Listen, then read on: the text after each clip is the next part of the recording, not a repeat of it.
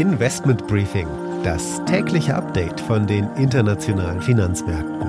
Ein The Pioneer Original. Guten Morgen und herzlich willkommen zu dieser Spezialausgabe. Ich bin Annette Weißbach und wir wollen vorausschauen auf die konjunkturelle Entwicklung in der zweiten Jahreshälfte. Sind Sie noch im Sommerurlaub, möchten Sie aber natürlich weiter informieren.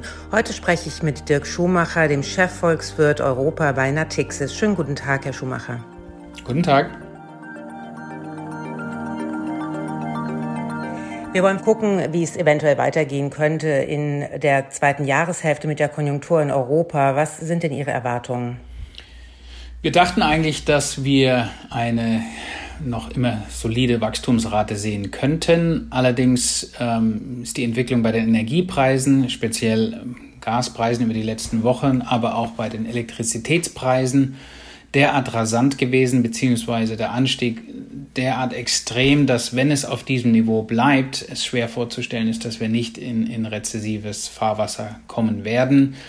Wie immer über die letzten anderthalb Jahre ist es sehr schwierig vorauszusagen, wie sich Gaspreis äh, und andere Energiemärkte entwickeln werden. Aber so wie der Anstieg war und das, was der Markt jetzt nach wie vor einpreist über die nächsten Monate, ähm, fürchte ich, dass wir unsere Prognose revidieren müssen, nach unten revidieren müssen, möglicherweise sogar durchaus signifikant. Das komplette Gespräch hören Sie als Teil unserer Pionierfamilie. Alle Informationen dazu finden Sie auf unserer Website thepioneer.de. Ich hoffe natürlich, wir hören uns schon bald in aller Ausführlichkeit wieder.